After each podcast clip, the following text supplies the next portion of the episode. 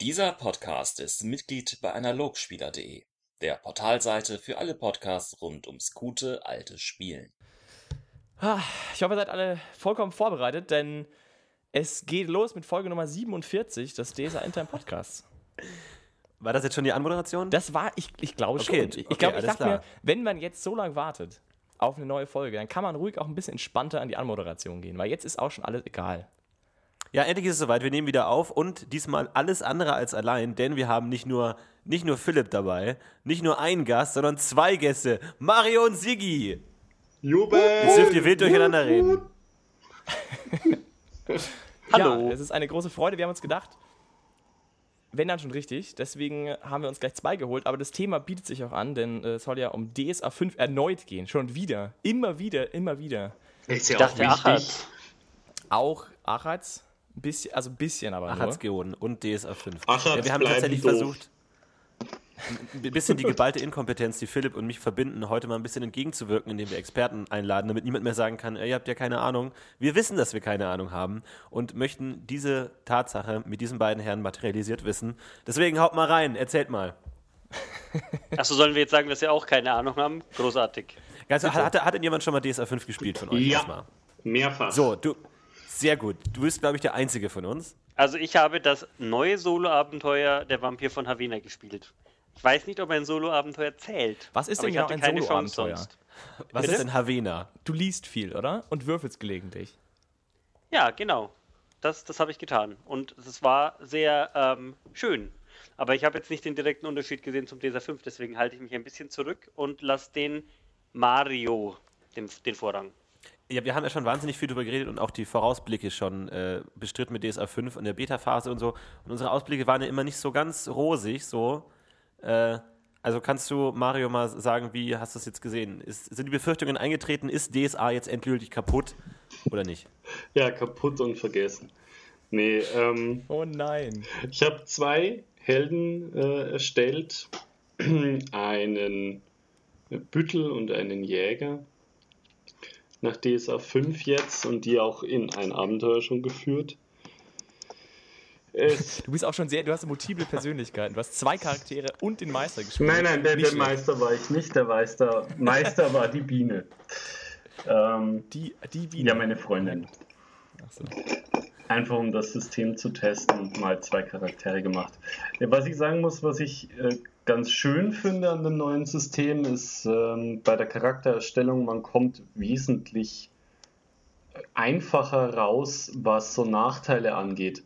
Wenn ich jetzt ans DSA 4 denke, wo ich jüngst einen Magier erstellt habe, ähm, da, kommt- da geht es einfach nicht, dass du einen Magier spielst, ohne ein Arsch zu sein, ein bisschen. Ja, wenn du was können willst und die eine oder andere Sonderfertigkeit dir dazu holst, dann kommst du nicht um Arroganz rum und Neugier und was der ganze Crap ist. Und das mochte ich irgendwie noch nie so richtig, weil wenn ich einen arroganten Typen spielen will, dann mache ich das, da brauche ich nicht das Spiel, das mir das sagt. Und im DSA 5 jetzt haben sie das ziemlich zurückgefahren, was diese Kosten angeht. Und man kommt ohne diese. Aber, aber lieber Mario, was sagst du denn dann allgemein? Jetzt mal, bevor wir jetzt in die Details gehen, weil das ist ja schon fast eine Detailsache. Ach so. Was sagst du denn insgesamt? Bist du zufrieden oder würdest du sagen, es sind immer noch ein Haufen Sachen, die dir überhaupt nicht passen? Okay, Entsch- Entschuldigung, dass ich mich äh, dich mit meinem Detailwissen gelangweilt habe. Äh, nicht nur den Philipp übrigens. Ah ja, okay. Danke, Sigi. Okay, overall eine, für mich eine 4, für Neuanfänger, die, denke ich, die Zielgruppe sind, eine 2. Schön, dass wir uns unterhalten haben. Okay. Bis nächste Woche. Ja. Mach's gut. Ciao.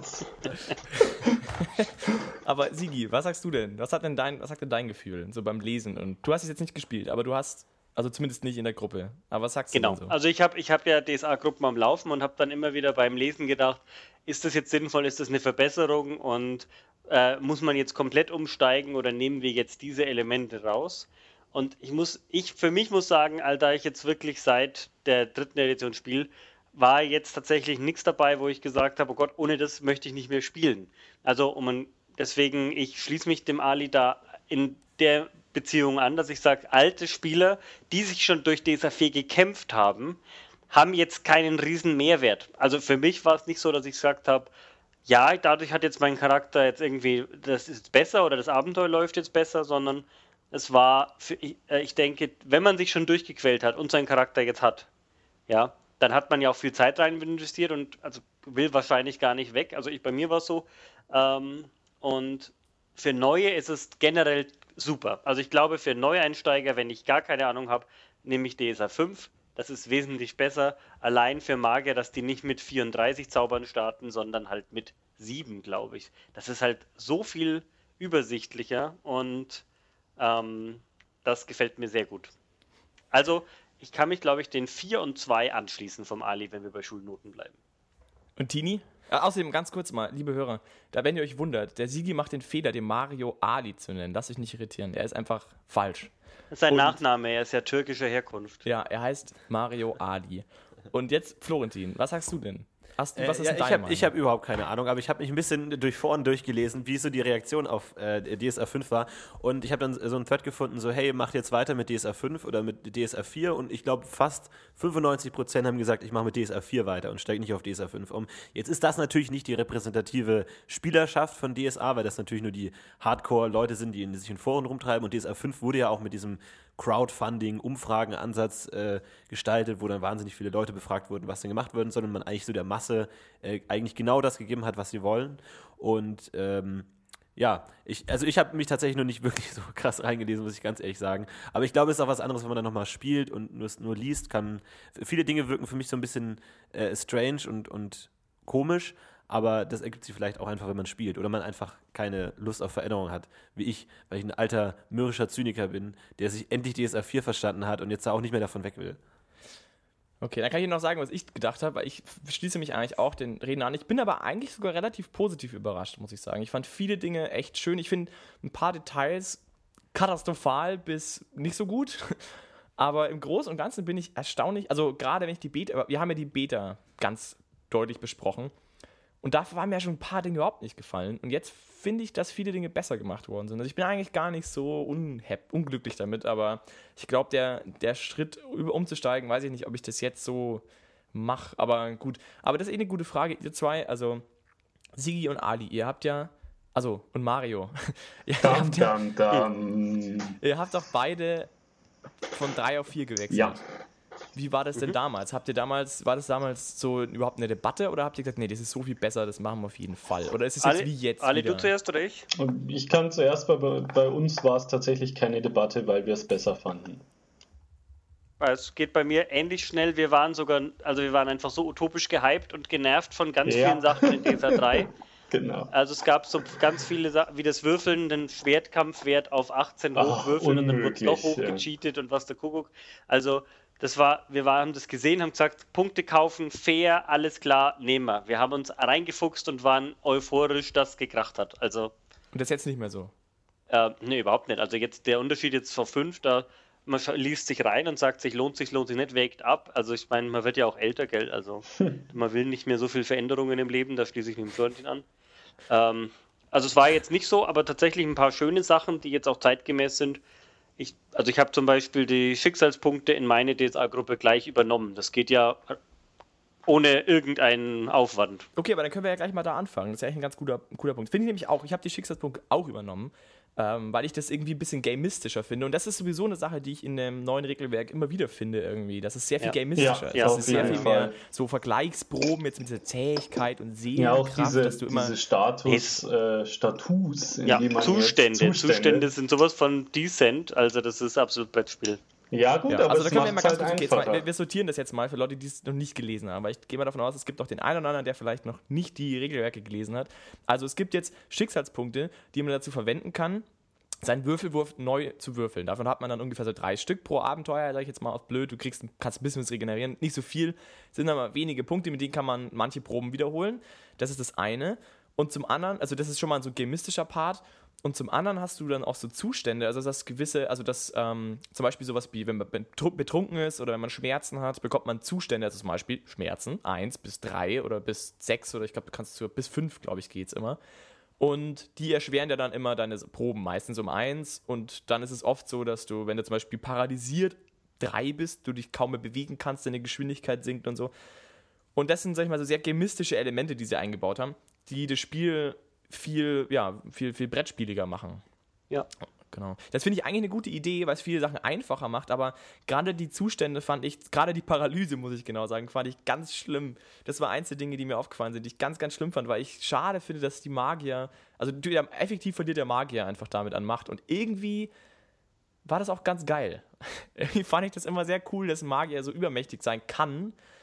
Das hat ihn, glaube ich, irgendwie für mich ganz besonders gemacht und ich finde es ein bisschen schade. Nee, also jetzt wo ich da jetzt ansetzen muss, wo ich sagen muss, ähm, diese verliert nicht an Macht, sondern das ist, also es ist nicht mehr so plausibel, weil wenn du dir Entrückung, äh, sagen wir nicht Entrückung, sondern du hast Furchtstufe 2 drauf, als äh, dem, äh, der hat Furchtstufe 2, dann hat er noch Paralysestufe 3 und hat ähm, ist verwirrt Stufe 3, ist er trotzdem nicht handlungsunfähig laut den Regeln, sondern es ist alles irgendwie minus 3, ja. Und ähm, also ich finde, das ist nicht. Der hat sogar eine Gesamterschwernis von maximal 5. Das heißt, wenn Genau, du jetzt alle, wenn du Belastung ist dann 3 da hast. Betäubung 3, Furcht 3, Paralyse 3, Was ist Schmerzen denn 3, das dann? Verwirrung Das 3 ist und ein Vollkrüppel, 3. aber laut den Regeln nicht. Und dann muss er, wenn er einen Sophie hat, ist er aber komplett ausgenockt.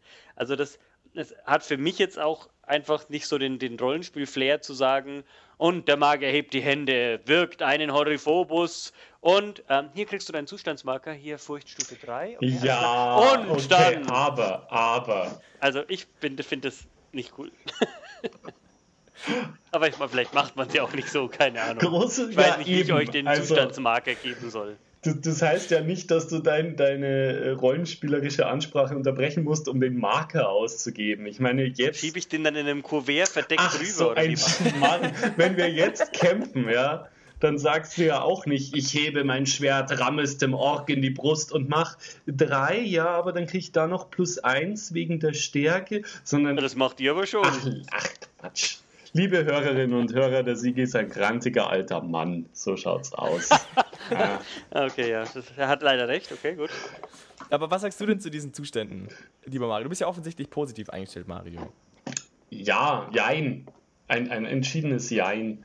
Ähm, ich als alter Hase brauche die Zustände nicht, aber für gerade halt für die, für die Leute, die neu mit dem Rollenspiel anfangen wollen, ist es halt wesentlich einfacher. Dann haben sie halt gleich ein, eine wirklich eine Zahl dabei, was Konkretes, ja. Verwirrung 3 Ist macht es denn halt wirklich einfach einfacher, alles in Stufen einzuteilen, als wie beim Bann Paladin? Er wird dann freundschaftlich verbunden Ja. und da gab es doch auch diese Wertungen mit den Punkten, die übrig bleiben. Also das ist doch nicht jetzt einfacher, nur weil es gleichgeschaltet ist, sehe ich nicht so. Und es ist halt irgendwie viel un unstimmiger, genauso wie diese ganzen Qualitätsstufen, die sich ja daran anschließen. Okay, Wo ist denn da der Unterschied, ob ich da eine Qualitätsstufe habe, wo ich zwölf Talentpunkte übrig habe? Das ist dann schon wieder das nächste, jetzt pass mal auf, jetzt nicht, nicht zu weit greifen. Also das ist das nächste dann wieder gamistisch, also Talente werden ab jetzt nicht mehr mit Talentpunkten abgeschlossen, also schon auch, aber die werden wiederum umgerechnet in Qualitätsstufen, also immer drei. Also die ersten 0 bis 3 ist Qualitätsstufe 1 und dann 4 bis 6 und dann 2 und so weiter und so fort. Und das rechnet sich schön um. Also wenn du Paralyse zum Beispiel schmeißt und der eine Qualitätsstufe von 3 hat, bekommt der Gegner, wenn ich das jetzt richtig verstanden habe, einfach einen Furcht 3 Marker sozusagen oder halt so. Und das ist dann schon ziemlich schwierig. Also wenn du, für ein pa wenn du beim Paralys einfach neun oder sagen wir mal sieben Punkte übrig behalten musst, gegen die Seelenkraft, schätze ich mal, die da auch irgendwie wahrscheinlich gegengerechnet wird, dann schaffst du es auf jeden Fall schon eigentlich nicht mehr, ihn zu versteinern auf Anhieb. Das heißt, Ah, der, die, der Zauber. Ja. Aber ein, ein ZFP-Stern vor der Qualitätsstufenumrechnung ist schon noch so viel wert wie jetzt, oder? Ungefähr. Nee. Immer in Nee? Dreierschritten. Nee, aber ich meine die ZFP-Stern vor der Qualitätsstufe, oder hat sich da noch was verändert? Oder ist jetzt 8 Das ist wurscht, ob genauso... du sieben oder acht hast. Das ist wurscht. aber ist, sind die noch genauso viel wert wie in DSA 4.1, meine ich? Inwiefern wert meinst du denn? Also ist ein ZFP-Stern 7 noch genauso gut wie in DSA 4? Vor Ja, der das- Du meinst, der maximale. Wert ist 18 oder 2 oder sowas, das meinst du? Ja, das hat sich Okay, nicht also geändert. okay, alles klar. Gut, danke. Aber Genau. so richtig stimmt es auch nicht, weil die Steigerungen ja von den, von den Kosten also extrem äh, mir nicht verständlich angepasst wurden. das Also jeder Punkt von daneben. 1 bis 12 kostet gleich viel, was für überhaupt keinen Ja. Sinn für in meiner Ja. Vorstellung von den Werten gemacht hat. Also insofern hast du recht, das ist nicht mehr so viel wert. Und hat man äh, jetzt im Schnitt mehr ZFW oder weniger? Oder ist es gleich? Also oder Talentwert halt generell. Ich würde sagen mehr. Also du hast auch, also grundsätzlich sind die Kosten anders. Und zwar, es funktioniert zwar immer noch auf die gleiche Art und Weise, man hat seine Ab Abenteuerpunkte, die man wiederum ausgibt für Eigenschaften oder Talente oder Sonderfertigkeiten, aber die Kosten sind komplett anders. Aber da, glaube ich, müssen wir sowieso nochmal drüber reden, weil das ist ein Riesending und das ist, glaube ich, so das, also für mich so ein bisschen das groß, die große Änderung, diese ganze AP-Rechnung. Aber durch die AP-Rechnung der Talente die, und auch der Eigenschaften, die einfach grundsätzlich gefühlt zumindest günstiger geworden ist, ich habe es jetzt nie durchgerechnet, aber ich würde sagen, es ist günstiger geworden, ähm, werden auch die, die ganzen, also gerade auch weil die Eigenschaften gefühlt günstiger geworden sind, korrigiert mich, wenn es nicht stimmt, aber dadurch wird einfach, glaube ich, der Talent wird einfach auch besser. Kann das sein? Naja, also.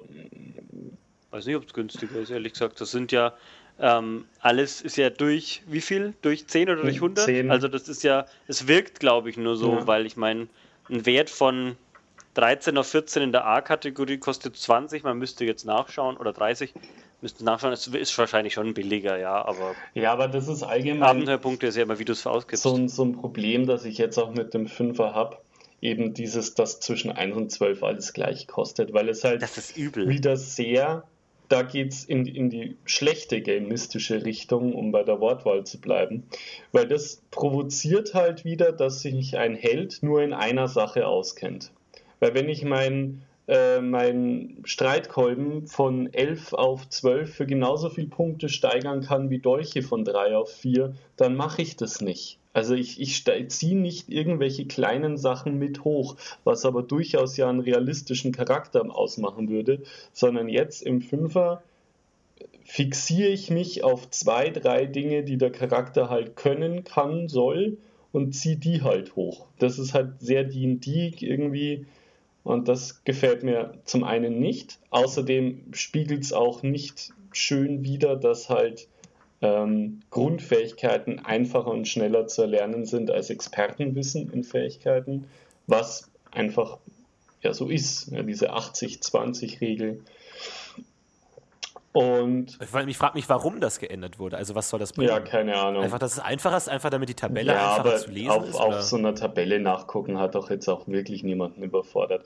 Und dem na eben, warum haben sie es denn gemacht? Ich ja, meine, sie sind bei Tabelle geblieben. Warum muss man die Tabelle, weil das, jeder, der spielt, kann entweder schaut in der Spalte G nach oder jetzt E, aber das ist doch echt kein Unterschied. Ja, ja also das finde ich schlecht. Ich finde auch schlecht, dass sie die Abenteuerpunkte gezähntelt haben, weil es einfach weniger Abstufung gibt. Ne? Also gerade ähm, hängt aber mit Sicherheit auch mit der Tabelle zusammen. Jetzt in der Tabelle gibt es halt einen Unterschied zwischen 25 und 29 Abenteuerpunkten, die ich wo zahle. Jetzt wären es halt immer drei in dem Effekt und das ist halt, hm, finde ich nicht gut.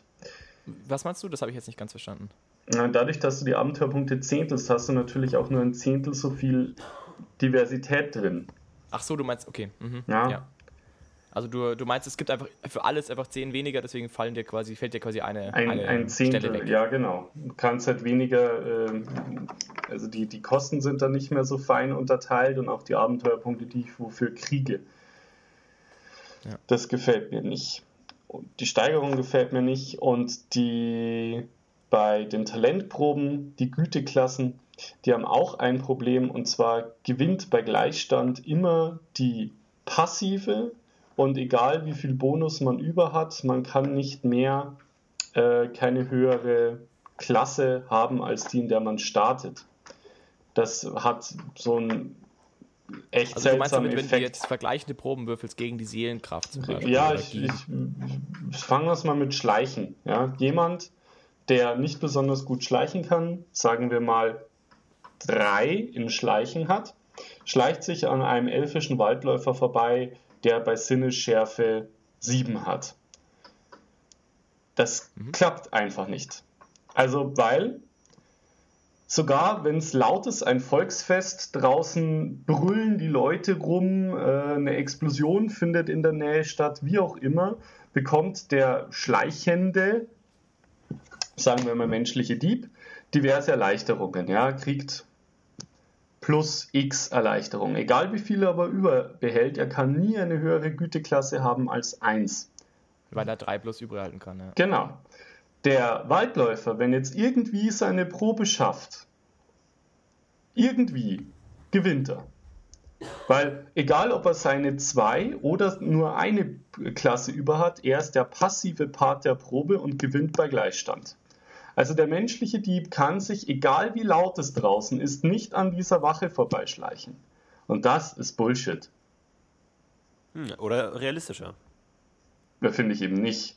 Also entschuldige mal, wenn, wenn da draußen gerade ein Verkehrsunfall ist oder was weiß ich, irgendwas echt Lautes, dann ist es leichter, dich vorbeizuschleichen. Und ja, aber klar, ich meine, diese, dieser ganze Glücksfaktor bei Talentproben ist ja sowieso eine Diskussion, ob bei Talent ja, aber dann ist es ja kein Glück. ist und so, oder ob man da eigentlich einfach Hardcap sagt, ab gewissen Unterschieden ist es einfach nicht mehr machbar, wie jetzt eben bei dem Beispiel. Na gut, aber bei dem Beispiel ist der Unterschied eine Güteklasse. Das ist der geringste Unterschied, den es gibt. Mhm. Es ist, weißt schon, es ist ja nicht der, der Dieb, der sich mit Schleichen 2 an jemanden vorbeischleichen will, der Sinneschärfe 20 hat. Es ist im Extremfall 3 zu 4. Ja, weil mit 4 bist du dann in der höheren Güteklasse und so weiter. Das finde ich halt voll daneben. Ich meine, das ist zwar relativ einfach auszurulen, aber vom, vom Grundgedanken und Grundkonzept her finde ich das richtig schlecht an dem System. Hm. Ja, da müssen wir vielleicht ein bisschen Und eben die Steigerungstabelle. Das manchmal vielleicht ein bisschen schwierig ist. Ja. Das sind so meine zwei. Aber man könnte natürlich sagen, man erschwert sozusagen die Sinneschärfeprobe sehr stark und damit ähm, gleicht damit das ein bisschen aus. Das kann man natürlich dann machen. Dass man sagt, also der für den Zuhörer ist es einfach sehr, sehr schwer, überhaupt zu schaffen dann entsprechend. Ja. Aber stimmt, es macht es ein bisschen, bisschen komisch, ja. Aber ähm, das kann man, finde ich, jetzt auch nochmal gleich ansprechen, in dem Zusammenhang.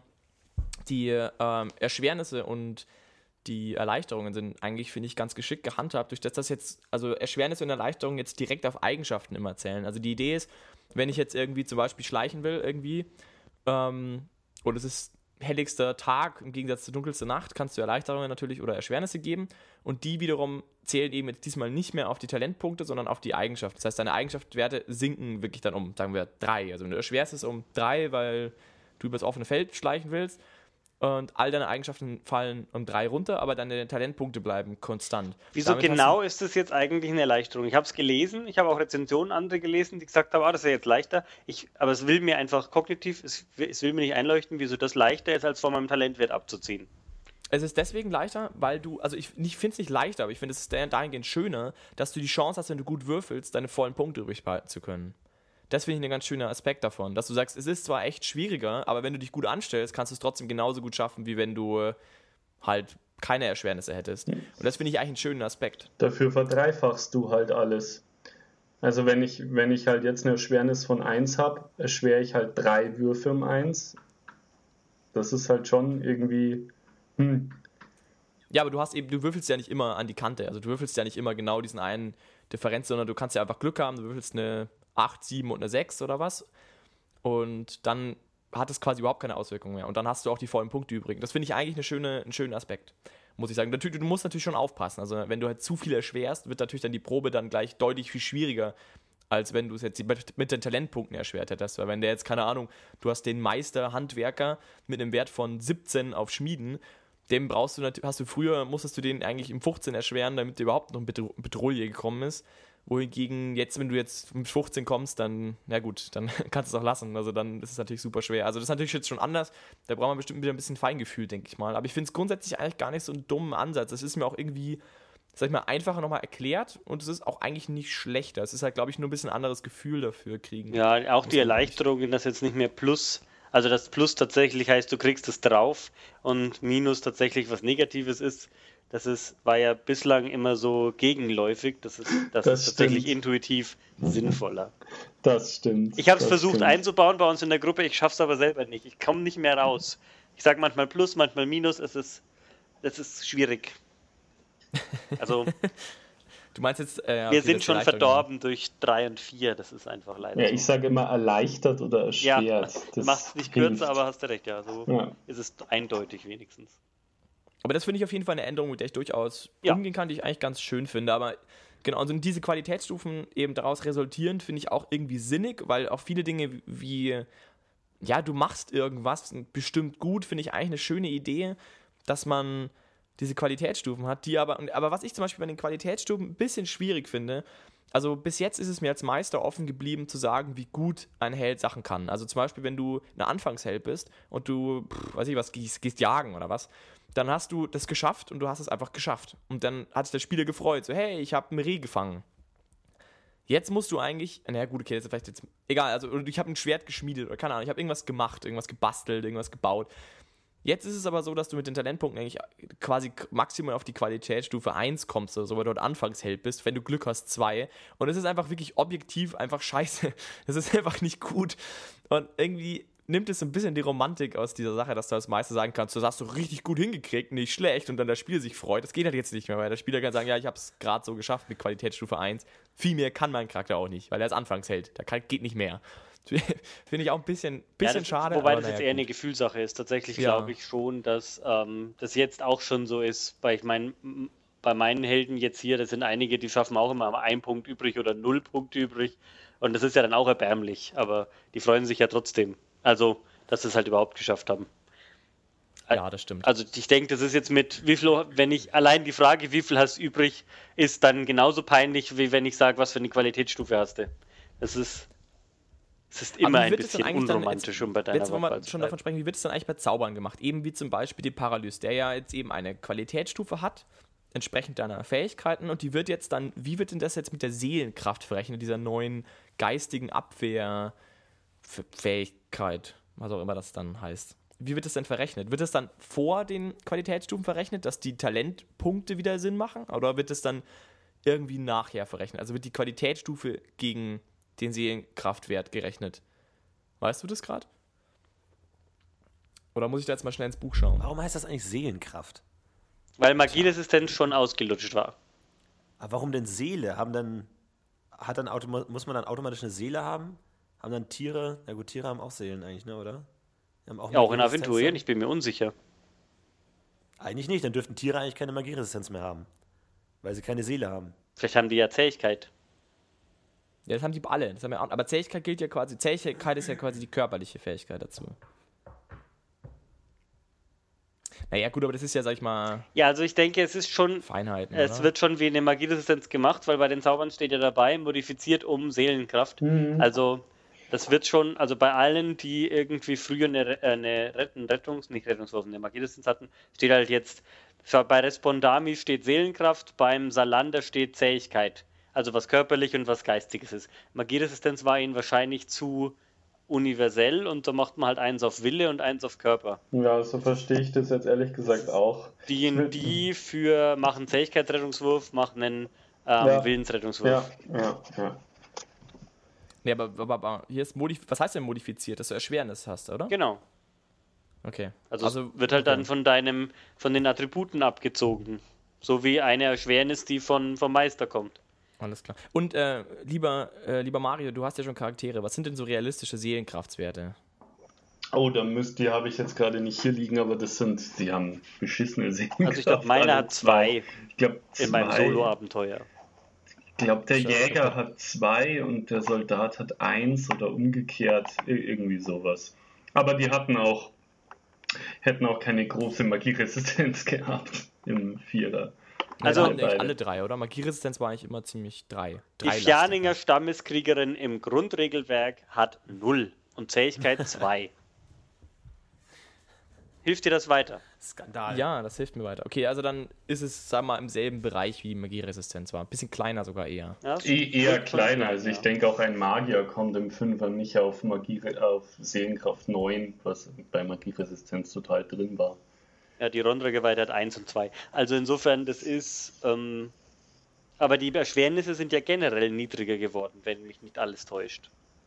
Also Ja, so eine plus weil du 18 sie Probe halt- sieht man ja eher nicht mehr. Nee, nee, nee, nee. Das ist ja auch Quatsch, wenn du sie direkt von den, ähm, von den. Eigenschaften von jeder Eigenschaftsprobe abziehen musst. Das verrechnet sich halt anders mit Wahrscheinlichkeiten und so weiter.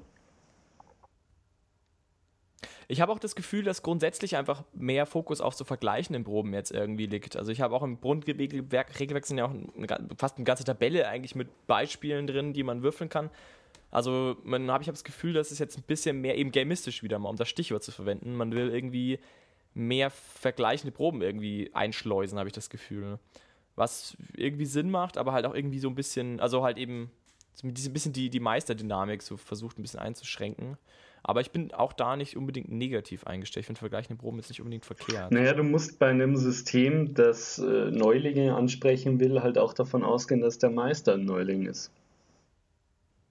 Also, aber würdest du das, würdest du sagen, würdest du, äh, findest du eigentlich gut, dass man da so einen Fokus drauf legt, dass man sagt, hey, mehr, mehr vergleichende Proben oder würdest du sagen, ach, naja, gut, mehr, mehr als sonst mache ich jetzt auch nicht?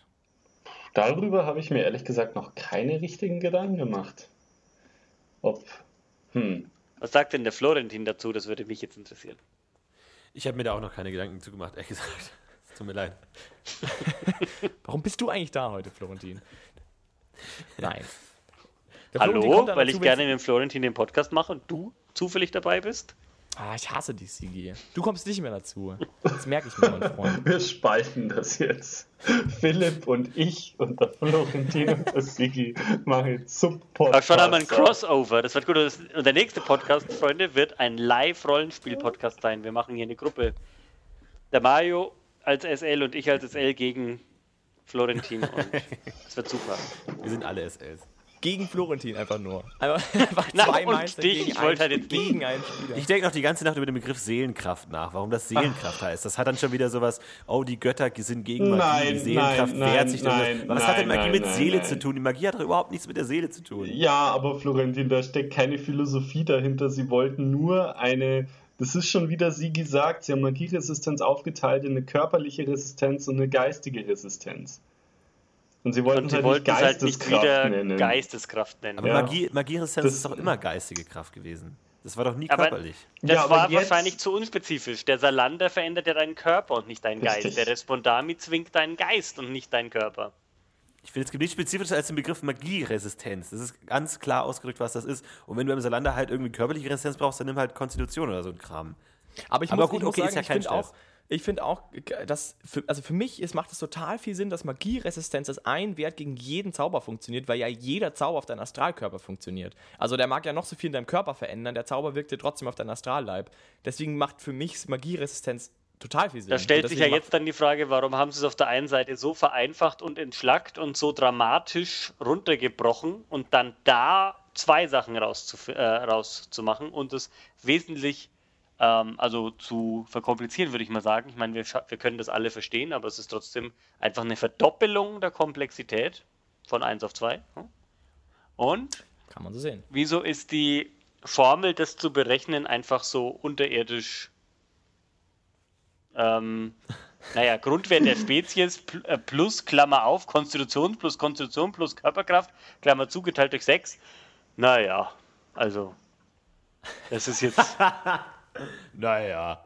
Naja, also ich finde diese Standardformel in, in dieser 3 noch fand ich schon immer schön. So Mut plus Gewandtheit plus Körperkraft geteilt durch 5 fand ich immer schön. Du kannst jetzt aber die Formel alleine auswendig. Ja.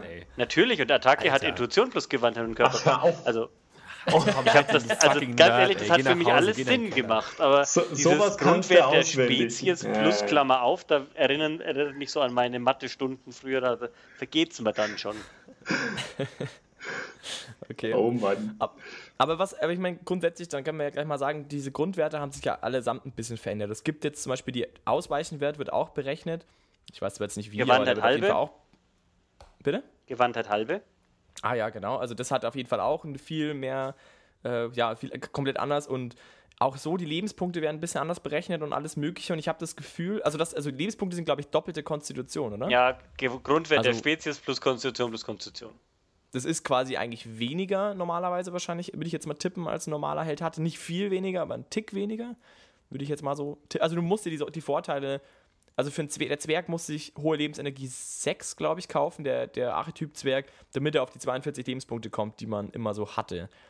Ähm, also das, du kriegst ein bisschen weniger, dafür kannst du es dann nachher wieder dazu holen, wie auch immer, aber diese ganzen Werte werden ein bisschen einfacher berechnet, also ist alles ein bisschen runtergeschlackt irgendwie.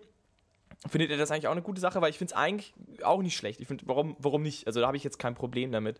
Ich finde es zwar nicht schlimm, wie es vorher war, aber von mir aus. Also was aber ich ganz gut finde, ist dieses astrale Kammerenergie, das finde ich jetzt nicht so verkehrt. 20 durch den Vorteil Zauberer und dann die Leiteigenschaft drauf, dann ist es trotzdem so ein bisschen variabel. Also nicht jeder hat jetzt 25 Asp, Punkt, sondern es gibt dann da so ein bisschen, der eine hat dann halt 33, der andere 34, aber Ja, das ist. Aber mein Problem ist irgendwie mit diesen Werten ist einfach, dass die, also dass die, ist die Differenz durchaus schon eben da. Also zum Beispiel jetzt ein, ein Krieger und eine, ein Elf, also dieser Konstitutionswert spielt da so krass mit rein. Das bin ich mir nicht sicher, ob ich das so wahnsinnig gut finde. Also ich finde, weil das Problem, also gut kann man sagen, drauf geschissen, aber ich finde es schon blöd, dass du dann als, sag ich jetzt mal, schmächtiger Typ einfach wirklich schon bemerkbar weniger Lebenspunkte hast. ja, ich finde es Bin nicht mir nicht ganz sicher, ob das so. Und, und vor allem mit einem Konstitutionspunkt steigerst du deine Lebenspunkte gleich mit um zwei. Ähm, Finde ich ein bisschen, bisschen krass, dass du am Anfang quasi deine Lebenspunkte ziemlich stark ziehst und oben raus dann die Konstitution so extrem wichtig wird. Weiß ich nicht. Also der Unterschied ist schon, schon da. Bei- Bei den Beispielcharakteren hat die Fjaninger Kriegerin 38 und der ähm, Boron-Geweihte hat 25. Also das ist tatsächlich, dann, wenn du da noch Rüstung dazu rechnest, da sind die, die auf Konstitution ein bisschen gehen, schon. Aber vielleicht war es früher auch zu niedrig. Also ich erinnere mich an meinen Halborg in der in einer alten DSA-Gruppe, der hat ähm, alles, jeden einzelnen Abenteuerpunkt auf Konstitution gesetzt, um auf 20 zu kommen. Ähm, der wollte einfach nur ein Fleischberg sein. Und es gab aber im Spiel ihm zu wenig Auswirkungen dafür. Also er hat halt die Zähigkeitsproben und so geschafft, ja, okay. Aber ähm, er hat gemeint, naja, jetzt hat er halt irgendwie sich die hohe Lebenskraft gekauft und Konstitution 20 und hat irgendwie 39 Lebenspunkte oder ich weiß nicht, wie viele er hatte. Aber ich weiß noch, dass er sehr unzufrieden war, dass er alles reinpowert und irgendwie nur minimal besser ist als die anderen. Und ich glaube, jetzt nach diesem System wäre er schon echt deutlich, deutlich höher und das würde wahrscheinlich diesem Spielkonzept mehr entgegenkommen. Aber ist das nicht, äh, also zwingt man da nicht irgendwie, also, oder sagen wir mal, befür, bef, unterstützt man da nicht wieder Spieler in so Nischen zu schieben, so der Ja. Tank? Ja, eben. Das, darum, das schlägt ja auch genau in die gleiche Kerbe wie eben mit dieser Steigerungstabelle. Wenn alles, auch kleine Steigerungen auf, auf niederen Ebenen, wenn alles gleich viel kostet, dann hast du nie wieder Nischenspieler. Ganz genau wie, wie du sagst, Philipp. Dann hast du den Tank, den Damage Dealer, den Crowd Controller, den Buffer, den Debuffer. Und das finde ich auch, das ist halt ein bisschen schade. Ähm, ist aber natürlich auch wieder was, wo sich halt Newbies leichter zurechtfinden. Wenn du ihnen halt sagst, du bist der Tank der Gruppe, okay, damit können sie was anfangen. Aber ist das, ist das wirklich eine, wenn ich, das geht doch nur eigentlich um die Freiheit des Charakters. Wenn ich Bock habe, einen Charakter mit viel Leben zu spielen, dann kann ich das jetzt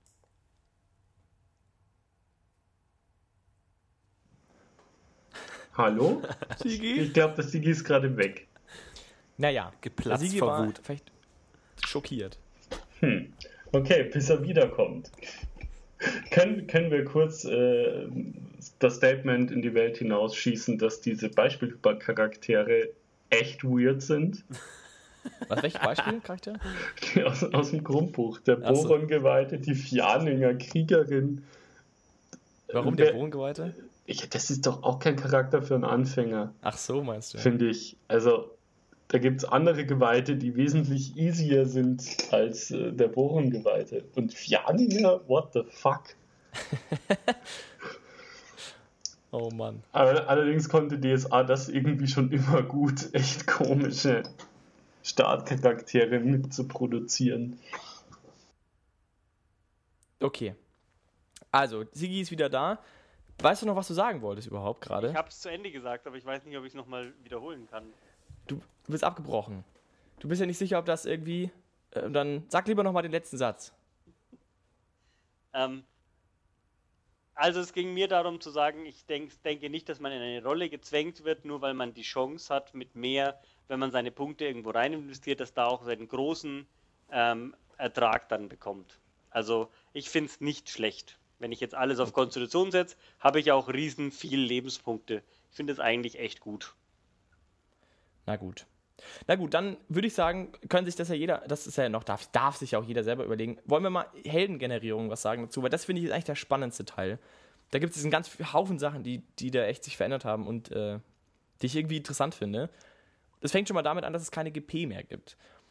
Da habe ich gehört, Mario, du bist, findest es jetzt grundsätzlich schon mal ganz gut, oder? Weiß irgendwie, warum nicht? Oder? Ja, ich finde ich find das nicht verkehrt, dass man alles mit AP bezahlt. Da ist diese Umrechnung jetzt auch weg. Das war im, im 4.1 ging es ja auch immer schon so halb am Anfang. Dann die Sonderfertigkeit konnte man dann umstellen. Okay, das möchte ich dann doch lieber mit AP bezahlen als GP. Braucht es nicht. Ich finde das so eigentlich ganz schön. Es war ein Also- unnötiges Gedöns und jetzt ist es klar, alles kostet AP. Aber was ich irgendwie echt ein Problem finde, ist, sind die Vor- und Nachteile. Irgendwie. Du hast schon gesagt, du findest es eigentlich ganz gut. Dass man weniger davon hat, ja. Genau, aber ich finde es eigentlich eben genau andersrum blöd, weil die kosten, also du darfst maximal, also du hast so um die 1000 AP. Davon zahlst du jetzt, sagen wir mal, 250, sagen wir jetzt mal grob geschätzt für die Profession, die du wählst. Und dann nochmal irgendwie 500 für die Eigenschaften, die du dir holst. Dann bist du bei so 700, 800 rum. 600 bis 800, sagen wir mal. Und dann kommen die Vor- und Nachteile, die insgesamt maximal 80 AP ausmachen dürfen. Das ist einfach gar nichts. Das heißt, du bist eigentlich total verleitet, dir 80 AP auch direkt als Vorteile zu holen, weil das irgendwie Sinn macht einfach. Weil warum nicht? Vorteile kannst du dir nicht mehr steigern, weil wenn du zum Beispiel die AP am Ende nicht mehr übrig hast, kannst du dir halt weniger deine Talente hochpushen, aber dafür kriegst du dann irgendwie Abenteuerpunkte. Das heißt, wenn du Power Game willst, einigermaßen sinnvoll, nutzt du die 80 AP für deine Vorteile. Und das muss ich sagen, bin ich mir nicht ganz sicher, ob das so. Also ich persönlich spiele dann immer ein Spiel, möglichst wenige Vor- und Nachteile zu wählen, weil das eben alles sehr teuer ist und weil das schon alles eigentlich ziemlich am Rand der Möglichkeiten spielt. Aber mit, mit der Regelung habe ich immer das Gefühl, dass das so begünstigt wird, irgendwie Vorteile in großen Massen zu holen, dass ich mir nicht ganz sicher bin. Und es lohnt sich fast gar nicht, Nachteile zu holen. Also es ist eigentlich wirklich fast schon dumm, wenn du 5 AP für Neugier 5 holst. So, ja, warum? Außer für den rollenspielerischen Aspekt. So, sonst gibt es überhaupt keinen Grund mehr. Ja, aber das ist ja eigentlich, das finde ich eigentlich gar gut. Also, weil ich spiele jetzt halt neugierig, weil ich einen neugierigen Typen spielen will. So, nicht weil ich ein Magier bin und das unbedingt muss. Ja, das das, finde ich eigentlich wirklich schön. Was, was schon Schmarrn ist, ähm, noch teilweise ist das Balancing untereinander. Manche Vorteile kosten echt zu wenig, andere sind äh, zu teuer. Ähm, da gibt es gerade dieses mit diesem äh, Geld, ähm, er ist vermögend oder reich oder so. Äh, da kann man sich jetzt sehr viel Kohle am Anfang äh, erstellen für quasi kaum Abenteuerpunkte kosten. Sowas ist noch ein bisschen strange. Also da muss man vielleicht noch ein bisschen am Balancing arbeiten. Aber prinzipiell. Aber ich fand es eben auch, aber ich muss sagen, gerade was du jetzt eben auch gesagt hast mit dem Rollenspiel, ich möchte einen neugierigen Charakter spielen. Das stimmt schon alles. Aber jetzt, also zum einen reden wir jetzt mal wieder von Anfängern, dann ist es ja wieder ganz was anderes, finde ich, weil dann, da hat man überhaupt noch keinen Zugang dazu, finde ich, also kann ich mir vorstellen. Und dann ist es ja auch sehr angenehm, teilweise Nachteile zu haben, an denen man sich festhalten kann. Und zum anderen ist es, finde ich, auch Absolut, immer so stimme gewesen, ich dir zu. Außerdem ist es absolut, finde ich, auch immer so, dass, dass wenn du Nachteile hast, die du, die du in deinem Charakter eingebettet hast, die du eigentlich gar nicht unbedingt immer wolltest, hat das, finde ich, für mich auch oftmals sehr spannende Spiel Spielemomente ergeben, in denen sich zum Beispiel auch bestimmte Charaktereigenschaften eben widersprochen haben und das dem Spieler irgendwie, also zumindest in meiner Wahrnehmung war das durchaus immer wieder ganz interessant. Zum gewissen Grad natürlich nur, deswegen durfte man sich nicht zu viele Nachteile holen und auch nicht zu viele Vorteile, ganz klar. Aber grundsätzlich fand ich das eigentlich einen spielgenerierenden Aspekt, diese Vor- und Nachteile. Das haben wir, glaube ich, im Vor- und Nachteile-Podcast mal vor drei Jahren oder so besprochen, der Florentin und ich. Ich finde es aber eigentlich gar nicht so verkehrt, äh, dass es so ist. Und jetzt ist es ja so wenig, also die 80 AP sind so wenig im Verhältnis zu den 1000 AP, die du sonst hast. Also 80 AP maximal. Das heißt, du kannst dich randvoll schieben mit Vorteilen und bist eigentlich nicht gezwungen, Nachteile dafür zu nehmen, was ich irgendwie komisch finde, weil damit mal modifizierst du quasi jeden Charakter nach oben. Also du sagst, jeder Charakter, also zum Beispiel ein Zwerg ohne hohe Lebensenergie, ist schon fast ein schwacher Zwerg. Und das ist irgendwie, finde ich, absurd. Dass du sagst, die Zwerge haben hohe Lebensenergie als Vorteil, sonst sind sie einfach nur schwächlich. Das funktioniert für mich irgendwie nicht. Also ich mag gibt- auch, also tatsächlich muss ich sagen, ich verstehe, was der Mario gesagt hat, von wegen, er möchte nicht, dass ähm, alle gezwungen sind, so ein Riesenpaket zu haben. Tatsächlich ist es aber auch nur bei einem Magier der Fall gewesen, finde ich. Bei allen anderen Klassen war das nicht so.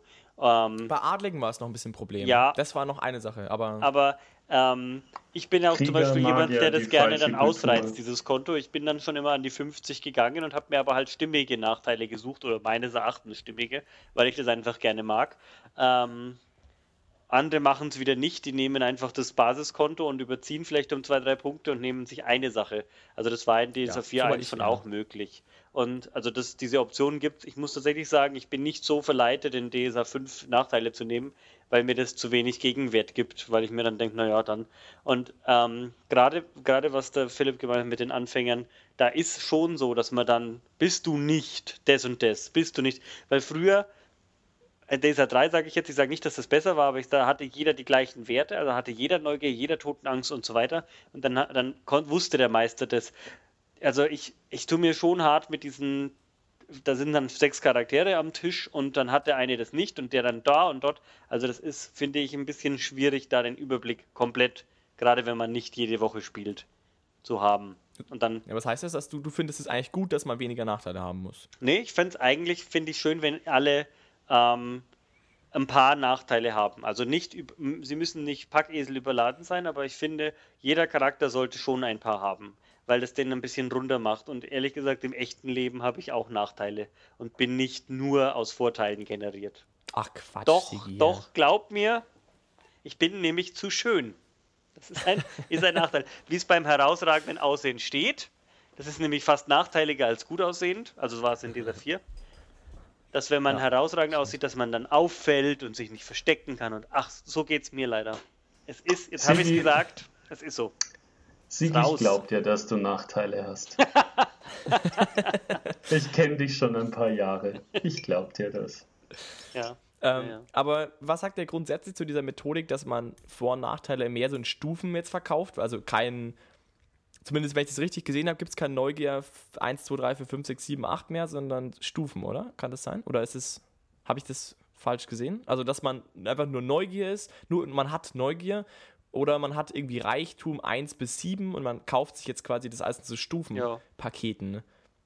Oder? Ja, aber ist da wirklich ein Unterschied groß? Weiß ich nicht. Ja, nee, aber ich jetzt Neugier 7 habe oder jetzt Neugier 2, also zweite Stufe, das finde ich. Ja, Okay, also seid Passt schon. spannend. Ich möchte eigentlich über, über was anderes, also wenn wir mit äh, Charaktergenerierung durch sind, ich weiß ja nicht, wie viel Zeit wir haben, weil ich möchte noch unbedingt eine Sache ansprechen, das ist das Kampfsystem. Ja, da wollte ich auch gleich dazu kommen, aber eine Sache wollte ich noch vorher fragen. Ich möchte auch äh, noch was sagen, um Himmels Willen.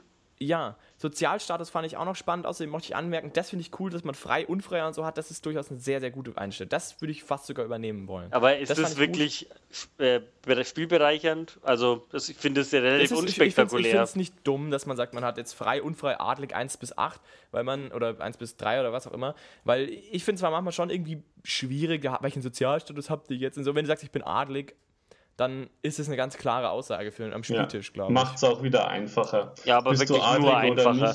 Das ist ja runtergebrochen auf drei Stufen. Das also ich finde es Fahrt. Punkt. Ja, gut. Weil ja alle im Endeffekt frei sind am Tisch. Wir haben noch, wann hast du denn den Moa-Sklaven, der unfrei ist? Oder den leibeigenen naja, aber Bauern? Frei oder adlig halt. Ja, den Adlig. Adlig 1 bis Mai, 3. Aber das ist doch in einem Satz erklärt. Da hast du es dann, hast du, das kriegt man doch am Tisch sofort raus. Dass der hat Sozialstatus 16, weil der ist ein, ein Herzogsspross und dann, das, also mir ist das so unspektakulär, okay. weil die Zeile ist ja, ja auch in allen Charakter, in allen vorgefertigten Charakteren im Basisregelwerk steht ja da immer nur unfrei, äh, äh, genau, frei, immer nur frei. Naja, gut. Na gut. Aber was wolltest du noch sagen? Ich, ich wollte schimpfen auf die Kamal-Anpassung.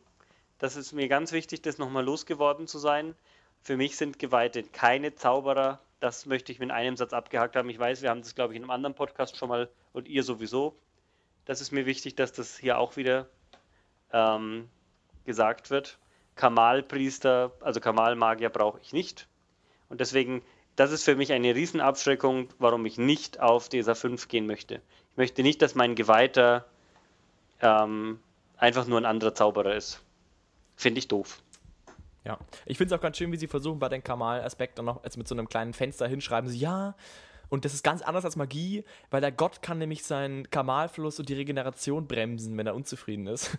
Wo ich mir auch gedacht habe, so, ja, das ist aber schon ein kleiner Unterschied irgendwie, weil ich meine, wie oft kommt das denn vor? Ja, vor allem, wenn du das dann machst, wenn du dem Spieler so ein Regelkonzept gibst und dann aber im Spiel sagst, und heute kriegst du den Elle-Badge, ja, dann bist du ja der, der totale Depp als Meister, da bist du echt der Arsch. Und früher war das halt einfach, da hat der Spieler einfach noch bangen können oder schauen und habe ich das jetzt richtig gemacht. Und jetzt bist du einfach nur, entweder boykottiert dich der Meister oder du kriegst halt so, wie es vorgesehen ist. Also das, nee, also nee, nee, nee, nee. Seit DESA 4 in die falsche Richtung entwickelt. Ja, geht mir aber ähnlich. Aber gut, lass uns zum Kampf kommen, lieber Mario. Schieß los. Ja, ähm, die, die, die, die, die, oh. die Hauptart Argumentation vieler Spieler, warum sie sich ein neues DSA wünschen, war ja, wenn man Umfragen und Foren glauben darf, immer das Kampfsystem. Es hieß immer, entschlagt das Kampfsystem, macht die Kämpfe schneller und actionreicher. Wo ich sagen muss, das ist auch bei mir persönlich immer ein bisschen ein Problem. Ein DSA, ein Kampf, dann ist der Spielabend gelaufen. So, und jetzt haben wir fünf und ich sehe nicht, dass der Kampf jetzt bedeutend schneller geht. Also gut, klar, man hat die Parade ein bisschen runtergesetzt. Ich setze hier und da mal einen Treffer mehr, aber. Also, die Attacke aber auch.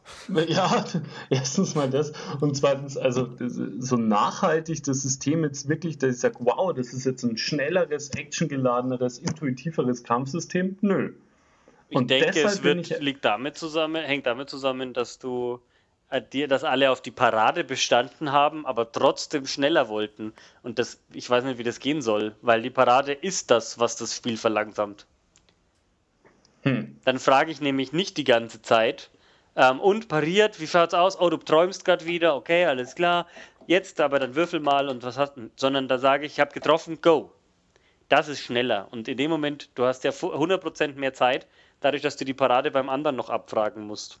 Also das Parade ist da das, das Problem. Und das wollen halt die DSA-Fans. Ich könnte auf Parade auch verzichten, aber. Sie, ja, hatten wir, da, also wer das, wen das interessiert, ich glaube, äh, der DSA 5 Beta-Regelwerks-Podcast, glaube ich, den haben wir auch mit dir gemacht, Mario, auf mhm. jeden Fall. Da haben wir ganz lange drüber geredet, was du dir vorgestellt hast. Ja. Da sind wir auf jeden Fall nicht hingekommen. Nee, nee. Aber ich fand irgendwie, also zum einen mal für die, die es auch da wieder nicht wissen, ähm, also die Attacke und Parade wird jetzt neu verrechnet. Es hat jetzt mit Mut zu tun. Also du hast deinen Wert, der sagen wir mal 12 ist, dann dein, ja, also Punkt 1 ist mal, jede Waffengattung, die du hast, hast du auf einem Mindestwert von 6. Da fängt schon mal an.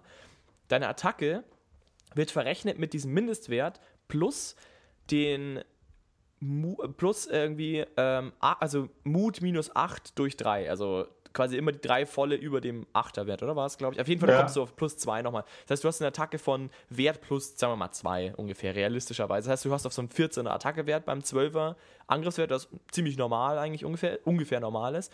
Und dein Paradewert ist der halbe Talentwert plus ich glaube, dann Leittalent auf die Waffe, das ist dann immer so Fingerfertigkeit oder ja. was. Das heißt, da kommst du dann auch so auf, kommst auf 8 oder so. Das heißt, du hast für einen 12er Wert so durchschnittlich so, so ein, ich glaube, so 13, 14 zu 8, irgendwie sowas. Also du hast deutlich schlechtere Werte, als du es jetzt davor hattest. Und was auch noch dazu kommt, ist mir aufgefallen, die Finte, die, und also die Sonderfertigkeiten, Finte und Wuchtschlag, die auch wieder in 1 bis 3 funktionieren, funktionieren auch komplett anders. Also Finte zum Beispiel erschwerst du dir um einen Punkt und, und ähm, erschwerst die Parade um zwei. Und dann Finte 2 erschwerst du dir um zwei Punkte. Da kannst du es dir dann irgendwie anscheinend nicht mehr aussuchen oder keine Ahnung, oder du kannst es dir aussuchen, keine Ahnung.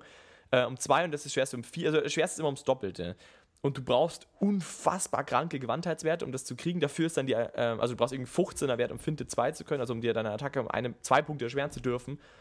Und ich glaube 18 oder sowas, um den Dreier zu erholen irgendwie. Dafür kostet es aber dann irgendwie nur 15 AP oder so. Also ich finde auch, das ist halt dann auch wieder. Ich meine, wenn du mit Finte 3 auf jemanden schlägst, hat der quasi keine Parade mehr. Wenn der einen 8er Wert hatte oder der Schwert um 6, kannst du es eigentlich lassen. Also finde ich schon ziemlich krass irgendwie. Also es, es, funktioniert irgendwie ein bisschen anders. Also die Parade ist irgendwie nochmal unter, runterreguliert und auch der, Wuchtstark funktioniert ähnlich.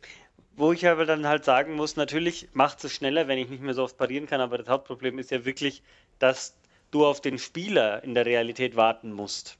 Also ich denke, wenn du einen Kampf schneller machen willst, geht es bei DSA 4 mit den Paraden auch. Wenn alle wirklich konzentriert bei der Sache sind und schnell würfel und würfel, dass das wirklich so wie ein Hin und Her ist, dann kann man auch schnell kämpfen. Aber wenn halt wirklich wie in der Realität, man träumt dann ein wenig rum und da schaut man da und dann dort und dann und hast pariert, ja, Moment, das ist das, was es verlangsamt, finde ich, weil man warten muss auf den anderen. Ja, da hast du wahrscheinlich recht. Vor allem, wenn dann noch dazu kommt, äh, Spieler, die ihre Kampfsonderfertigkeiten nicht können und oh, jedes Mal nachlesen müssen. Hör mir auf. Und das ist natürlich hier wieder leichter, weil es gibt hier noch nicht so viele, aber die kommen ja alle nach. Da können wir ja darauf wetten, dass die in den kommenden Büchern, dass die wieder jede Menge Kampfsonderfertigkeiten einbauen und dann sind wir wieder beim gleichen Schema. Ja, gerade wenn ja auch die Sonderfertigkeiten so extrem wichtig sind anscheinend. Mhm. Also die mhm. Finte ist ja echt sehr mächtig im Verhältnis zur alten Finte, weil die Parade eh schon so niedrig ist. Das heißt, dass dir die, ähm, also ich habe das Gefühl, dass Sonderfertigkeiten ganz ein wesentlicher Teil werden wird vom Kampfsystem. Und das ist ja eigentlich an sich eine feine ja, Sache, weil ja. du dich mehr spezialisieren kannst. Ist ja, finde ich, eigentlich nicht so blöd. Aber andererseits es ist halt auch erstens mal sehr traurig, wenn du gegen, gegen einen gegenüberstehst, der das kann und du kannst es nicht und bist einfach, da hast du wieder das Problem irgendwie mit dem, hä, warum kann ich jetzt nicht einfach fest draufhauen und der schon? Und dann haben sie ja im 4.1 hatten sie das ja eingeführt, dass du quasi mit einer 2 zu 1 also wenn du es dir im Zweier schwerst, kannst du einen Schaden mehr machen. Diese Wuchtschlag-Kombination haben sie ja eingeführt, jetzt haben sie es wieder rausgenommen sozusagen. Und also, ja, keine Ahnung. Und dann ist es mit dem AP auch wieder so günstig. Also das ist dann irgendwie alles gut durch 10 halt eben. Also es ist alles irgendwie ja, entschlackter irgendwie. Und also nicht entschlackter, das hat alles sehr viel ähm, schneller, was, was Schaden angeht, glaube ich, irgendwie. Bin ich mir auch nicht so ganz sicher. Ich finde auch, aber was ich, eine Sache, die ich ganz gut fand, war das mit, mit den Distanzklassen. Da haben sie so Lösungen gehabt, wie es gibt lange Waffen, mittellange Waffen kurze Waffen und ähm, die haben halt verschiedene, also wenn du mit kurzer Waffe gegen lange Waffe kennst, hast du halt irgendwie Schwernisse von XX auf deine ganzen Werte und dann ist halt eine so eine Tabelle mehr oder weniger. Wenn du mittellange Waffe hast, du dann irgendwie Erleichterungen gegen. Ja, das ist ein bisschen entschlackt. Das fühlt sich ein bisschen schöner an, das stimmt.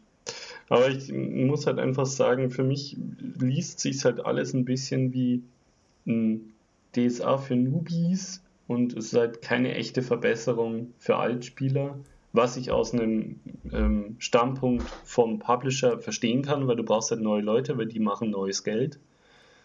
Ähm, aber es enttäuscht halt ein bisschen, also ich glaube nicht, oder Sigi, wie siehst du das, dass wir jemals wirklich sagen werden, wir lassen jetzt DSA 4 und spielen jetzt DSA 5 Gruppen? Also, das kommt noch mit den Abenteuern zusammen, dass ich die Abenteuer, die jetzt neu rauskommen, diese letzte, den letzten Trend, den, den Ulysses auch hat, der ist mir völlig, völlig ähm, zuwider mit den, mit den Machtleveln und diese mit den ganzen. Mich.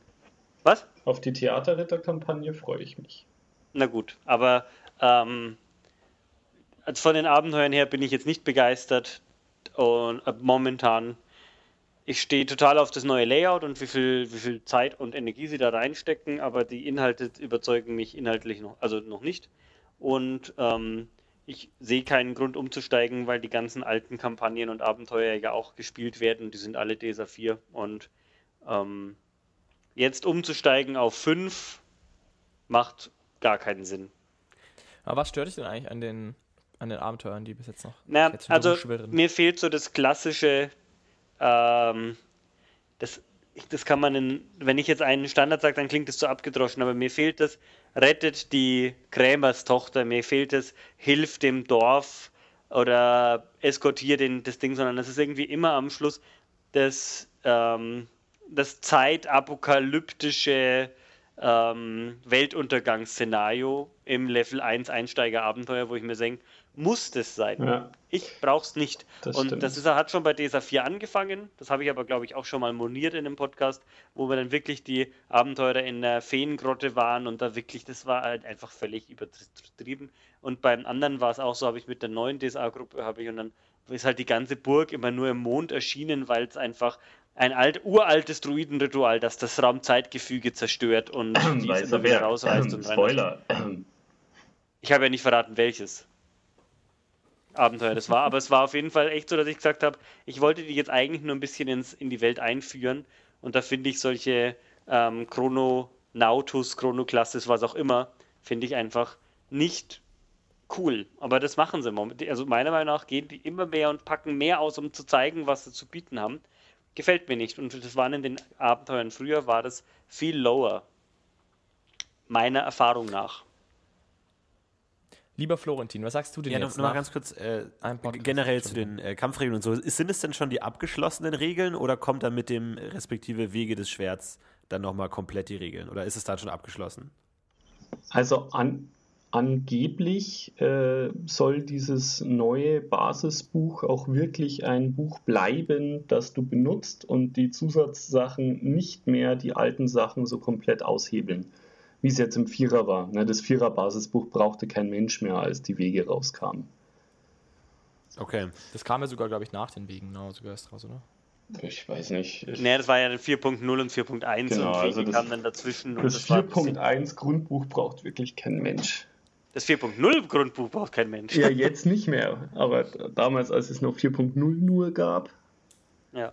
Ja, ja. Aber das ist generell so ein bisschen das Problem auch irgendwie zum Thema Magie und so, dass man halt noch nicht ganz hundertprozentig sagen kann, wie es aussehen wird, weil man halt wahrscheinlich auch noch nicht alle Zauber hat oder noch nicht alle Akademien. Oder ist das schon alles? nicht. Na, Nee, nee, drei okay. Magier gibt es und da haben sie völlig falsche Magier-Schulen ausgewählt, wo ich sage, da gibt es doch um Himmels Willen bessere, besser spielbare Gilden, als die aufzuzeigen, die einfach nicht, nicht drin sind. Das, du kannst, das, das ist ja sogar als NSC vorgesehen, dieser Magiertyp, der aus, was ist das, Gareth, glaube ich? Ja. Genau, Akademie, Ja, Schwer und Einwohner Schwerenstab haben wir. Gareth. Warum ist denn der Fast, als, als auswählbarer Magier und nicht irgendein wirklich spielbarer? Also verstehe ich überhaupt nicht. Und ähm, also die Auswahl ist, ist finde ich, völlig daneben. Dann äh, machen sie drei Hexentypen und ich bin wirklich ein Hexenfan, aber drei Hexentypen, aber keine Druiden, keine Geoden. Also da, da fehlt mir ja, also dramatisch und da sehe ich den Schwerpunkt, das finde ich, ist nicht nötig. Man braucht keine Rabenhexe, Krötenhexe und ähm, drei Magiertypen, aber lässt ganze anderen Klassen raus. Also das, da bleiben ja unendlich viele Spieler auf der Strecke, auch bei den. Natürlich muss man irgendwo kürzen, aber dann brauche ich keine Artefaktregeln und Djinn- und Dämonenbeschwörungsregeln in diesem Buch. Also, wenn ich sage, ich habe keinen Platz, dann, dann muss ich sagen, dann konzentriere ich mich auf das, was die Spieler wirklich brauchen. Und das sind Charaktere, Vorteile ähm, und Zauber und mache dann nicht eine ganze Seite zu dem, zu einem Djinn, der dann einen, Dämon, einen Druidenzauber kann und die halbe Seite nimmt dieser Druidenzauber ein. Aber in dem Zauberwerk, in dem, wo die Zauber beschrieben sind, sind überhaupt keine Druiden. Und das ist jetzt der einzige Zauber und dieser Djinn, weil der kann das jetzt. Also finde ich dann Seltsam, ja. dann Aber- bitte die Druiden einführen. Und auch wenn es nur eine Schule ist, da, Schule ist, da braucht man dann nicht alle. Aber Ich bin mir da halt all- allgemein noch so ein bisschen unsicher, weil du meintest ja, äh, DSA 5 wirkt wie ein äh, DSA 5 für Newbies oder so ein DSA 5 Lite, aber ich weiß halt nicht, ob das nicht auch einfach nur an dem Grundregelwerk liegt, dass da halt noch nicht alles drin ist und dann in den Erweiterungsbänden das halt dann alles wieder total krass komplex und ausformuliert und super kompliziert wird. Kann natürlich sein, halt nicht. aber sie behaupten das Gegenteil. Aber es gibt einen neuen Zauber. Oder gibt's mehr? Ich habe nur einen neuen Zauber gefunden. Welchen Ist das denn? nicht großartig? Es gibt einen neuen Zauber, einen neuen Antimagie-Zauber. Antimagie wird endlich fucking spielbar. Ist das nicht großartig? Der Na, Dis das stimmt. Disruptivo, der eine Zone erschafft, in der die äh, Zauberproben erschwert sind. Auch für ihn. Auch eine der Zauber, die ich einfach jetzt mal prognostiziere, wird niemals verwendet werden. Never ever. Wie, wie, wie lange ey, dauert ich würde das Meister Zauberdauer? immer benutzen, hallo? Der ist einfach permanent immer auf dem Kampffeld. Großartig. Als Meister vielleicht, für mich aber als Spieler. ah, Einfach, einfach mal ein paar Leute nerven.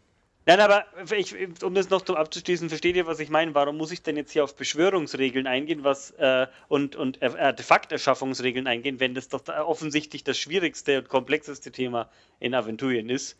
Warum muss ich denn, kann ich denn nicht Basis, wirklich Basis lassen und dann sowas?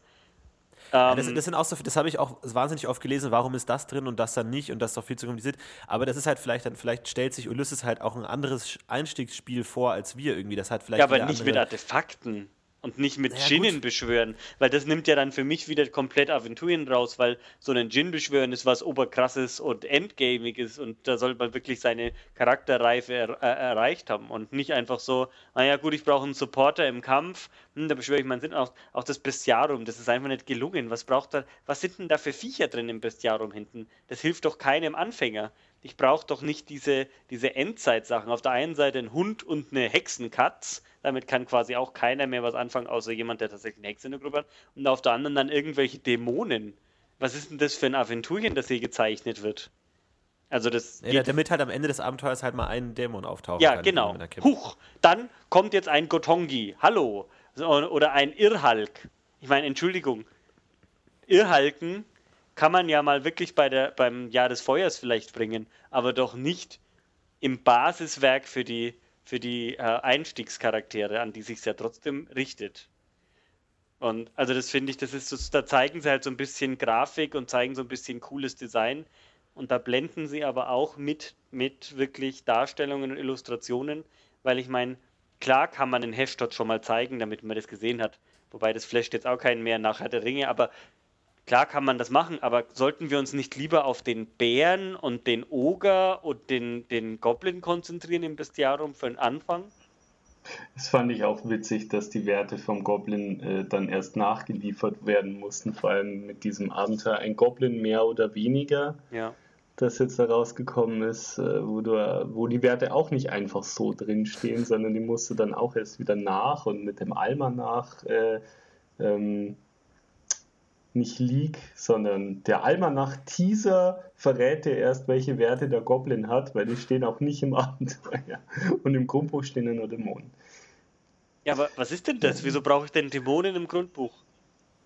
Naja, es ist vor allem, das, das, Lustige ist ja, es ist ja wirklich sogar nichts anderes drin. Es sind drei Dämonen drin, dann Pferd. ein Elementar, ein, ein Feuergeist und Feuergin und Hund, Pferd, Katze. Das war's. Und ein Rabe und eine Kröte für die vertrauten Tiere. Das ist alles. Also das, ist, das, das kann man dann halt auch, finde ich, weglassen, weißt? Und dann tust du bei der, bei der Hexe kurz beim besonderen Besitz hat eine Hexenkatz, die hat dann halt noch keine Werte, ja. Und dann machst du, äh, dann kannst du dir diese zwei Seiten sparen und machst dafür den Druidenfürste noch ein. Also wie, äh, ist, der, die Aufteilung, finde ich, macht keinen Sinn und ist nicht sehr ähm, einstiegsfreundlich. Ja. Aber gut, ich meine, andererseits, darauf, da, da würde ich mir jetzt nicht darauf aufhängen. Also ich finde, da stimme ich dir auf jeden Fall zu, aber naja, komm. Das ist jetzt auch irgendwie mir wurscht, weil ich kenne mich aus. Sagen wir mal so. Ja, es ist halt einfach ja, so, da, da gebe ich dem Sigi schon auch recht, dieses äh, Low Power besiegt die Räuber, um die Handelstochter zu retten in einer schönen idyllischen Welt, dieses romantische von früher, das geht halt verloren, weil man neue Leute halt nur, die fängt man halt leichter über die Dämonen und Dingsbums-Schiene. Äh, wenn ich Philips Wortwahl zitieren darf, so fancy äh, Bling Bling Mage Dämonen Vernichter. Ja, aber jetzt doch mal im Ernst, das geht doch gar nicht anders. Mit diesem Werk, wenn ich jetzt Spielleiter bin, dann erstelle ich ein Abenteuer mit diesen Vorgaben. Die Charaktere, jetzt sage ich mal ganz plakativ, die fangen zum ersten Mal alle an, die Spieler. Die, die Spieler kriegen alle so einen vorgenerierten Charakter, die sind ja eigentlich ganz nett. Aber was mache ich denn für Gegner als Spielleiter? Ich habe ja nur diese hier.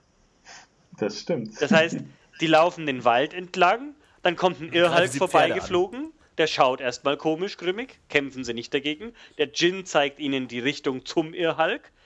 Und dann reiten sie auf dem Warunker mit der Hexenkatz unterm Arm und töten den Irrhalken. Also das ist doch alles, was geht.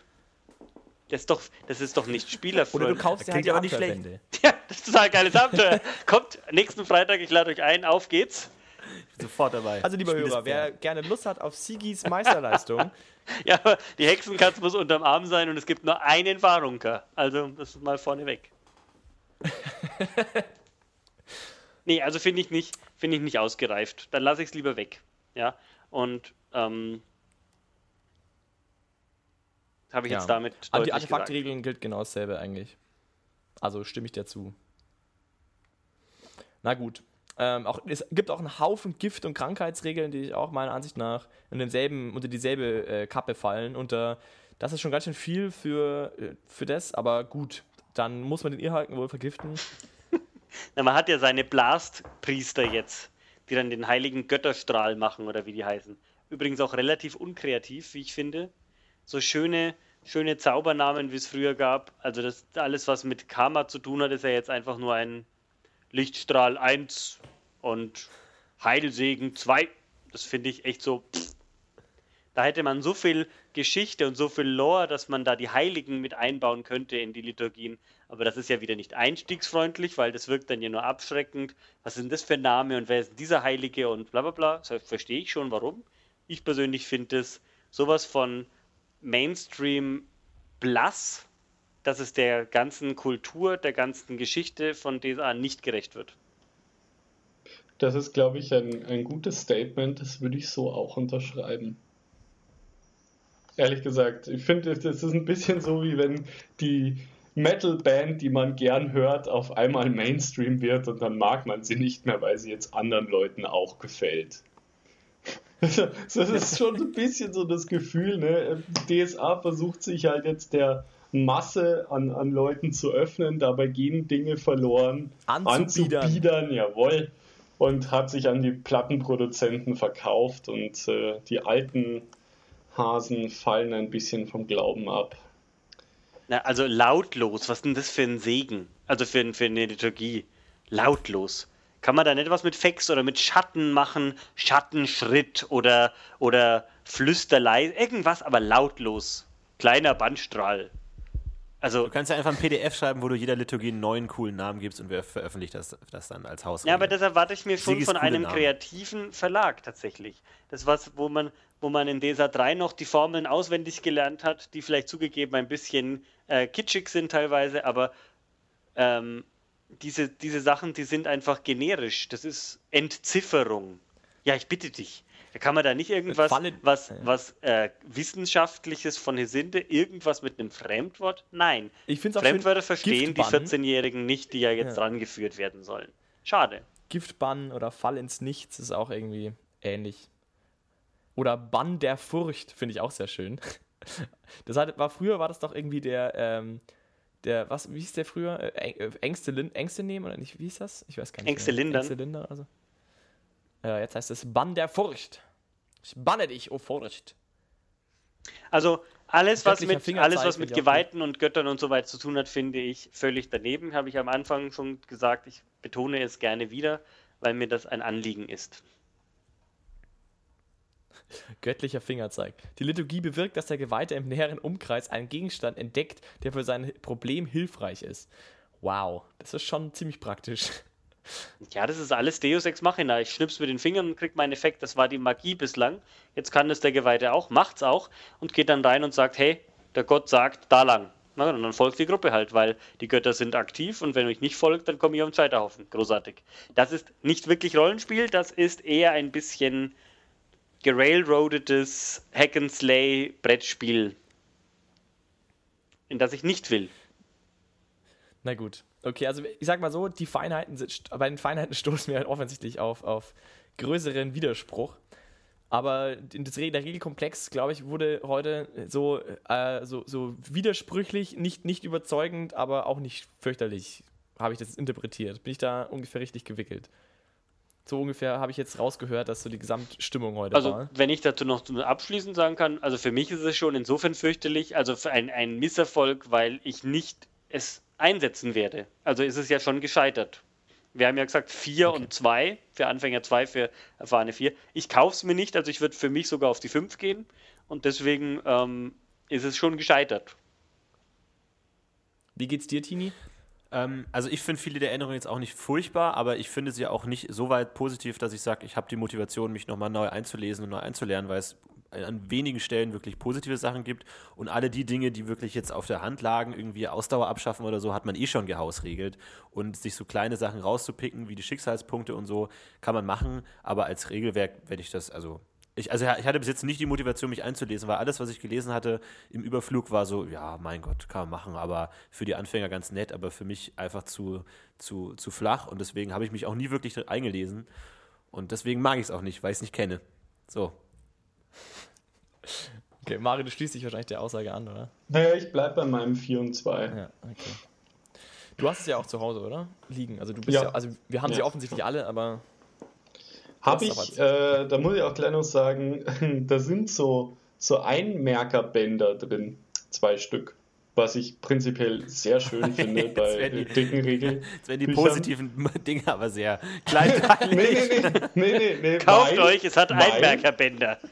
Nein, weil ich finde das wirklich schön, aber die sind abgerissen, dann haben wir es reklamiert, ohne Probleme ein zweites Exemplar bekommen und da sind sie wieder abgerissen. Beim ersten Mal Dabei ist es doch benutzen. das, Also was wer- dir am meisten Was gefällt machst du daran. mit diesen Oh. Einmerkerbändern?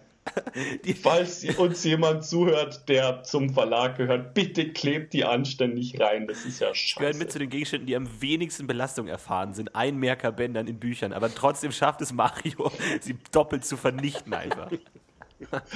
Ich glaube, er hängt die auch an den Bändern an so, so an seinen Kleiderschrank ran. Ich glaube, das ist auch nicht der Sinn.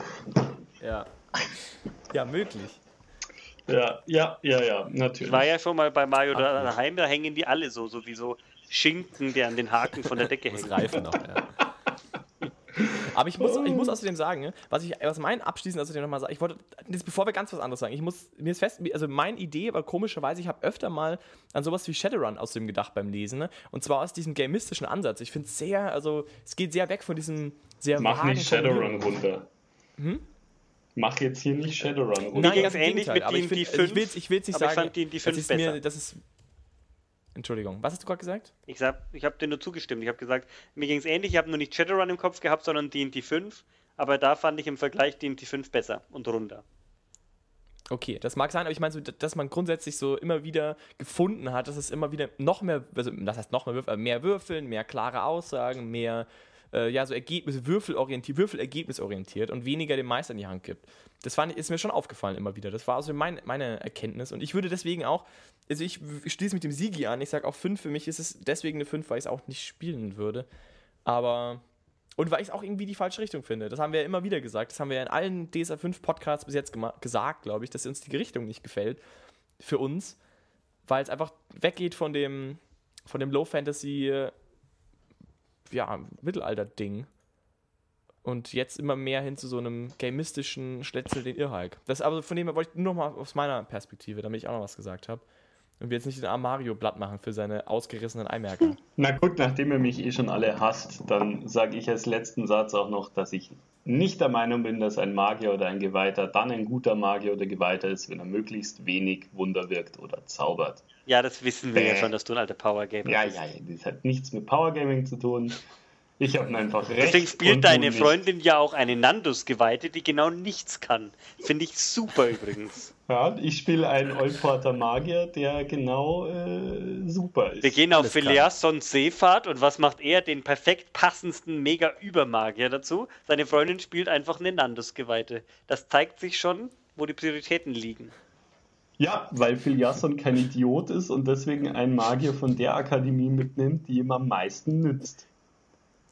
Das ist ja richtig. Aber da, da, ich will dir damit nur deinen Schwerpunkt damit zeigen. Ich finde es ja großartig, aber jeder Spieler hat andere Schwerpunkte. Ich würde jetzt gerne Florentins Meinung hören. Ich, hör, ich höre schon das das also wie, natürlich könnt ihr natürlich wie immer auch eure Kommentare zu Sigi, Mario und DSA 5 in die Kommentare schreiben, ob ihr es benutzt oder nicht oder warum oder warum nicht. Und ja, ich weiß nicht, ob wir uns der Sache irgendwann mal nochmal annehmen werden oder so, weil wir werden, glaube ich, alle DSA 4 weiterspielen, aber vielleicht kann man ja nochmal einzelne, wenn wir über andere Themen reden, da vielleicht die Details des neuen Kampfsystems oder wenn neue Bücher rauskommen oder alles ein bisschen komplexer wird, nochmal drauf eingehen. Ja. Oder irgendwelche krassen ja Kampagnen. Ich könnte mir dann schon vorstellen, wenn jetzt wirklich was Cooles kommt, abenteuermäßig, dass man es mal für dieses Abenteuer macht. Das kann ich mir tatsächlich überlegen, aber so wie unser Plan momentan ist, und da will ich gar nicht laut drauf de dran denken, das ist ja die Filiason-Saga durchspielen und dann noch die Borberat-Kampagne und was wir alles vorhaben. Das heißt, ich bin die nächsten 15 Jahre eh unter Dach und Fach. Das heißt, alles easy. Vielleicht zu DSA 6 oder 8 oder ja, so. vielleicht. Kann man dann einsteigen. Das läuft dann mit Oculus Rift Brillen. Genau, ja, oder als App einfach nur noch. Gut, ich wünsche, äh, vielen Dank, dass ihr da wart, ihr beiden, der erste Podcast zu viert. Äh, ich glaube, das ist ein Erfolgskonzept, das wir vielleicht in Zukunft eventuell nochmal machen können. Also vielen Dank, dass ihr da wart. Dankeschön, Philipp, auch für die tolle Moderation. Großartig Bis gemacht, Philipp. Mal.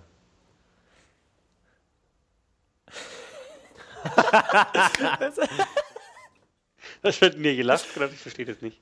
Das ist katastrophal mit den ganzen vielen Leuten springen. Ja, also macht, macht's gut, das hat mich sehr gefreut. Liebe, vielen Dank, Florentin, dass du da warst. Und ähm, wir sehen uns zum nächsten Thema. Schreibt uns in Fatzburg, schreibt uns in Mail, schreibt uns in die Kommentare, was auch immer euch beliebt. Bitte schreibt die mehr so einsam. Bitte. Ich bin sehr einsam, ja. Wenn es eine gut aussehende Frau da draußen gibt, die mir helfen und, will und DSA spielt, soll sie vorbeikommen. Viel Erfolg. Ja, sagen wir mal der Lotti. Alles klar. Na gut, meine Lieben, Ciao. macht es gut. Ciao. Auf Wiedersehen. Auf Ciao. Wiedersehen, Internet.